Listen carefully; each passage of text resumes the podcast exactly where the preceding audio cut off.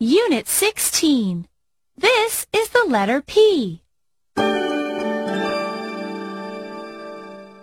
1. Trace the letter P. Please count and trace with me.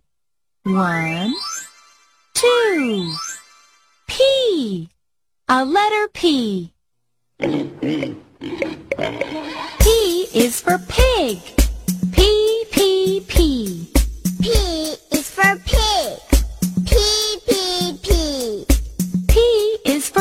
Panda. P, P, P. P is for panda. P, P, P.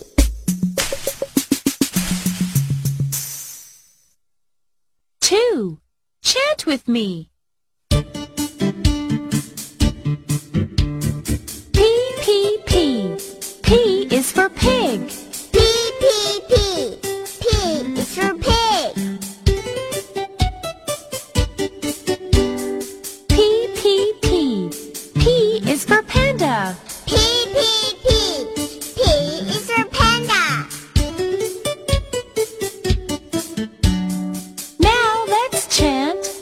together.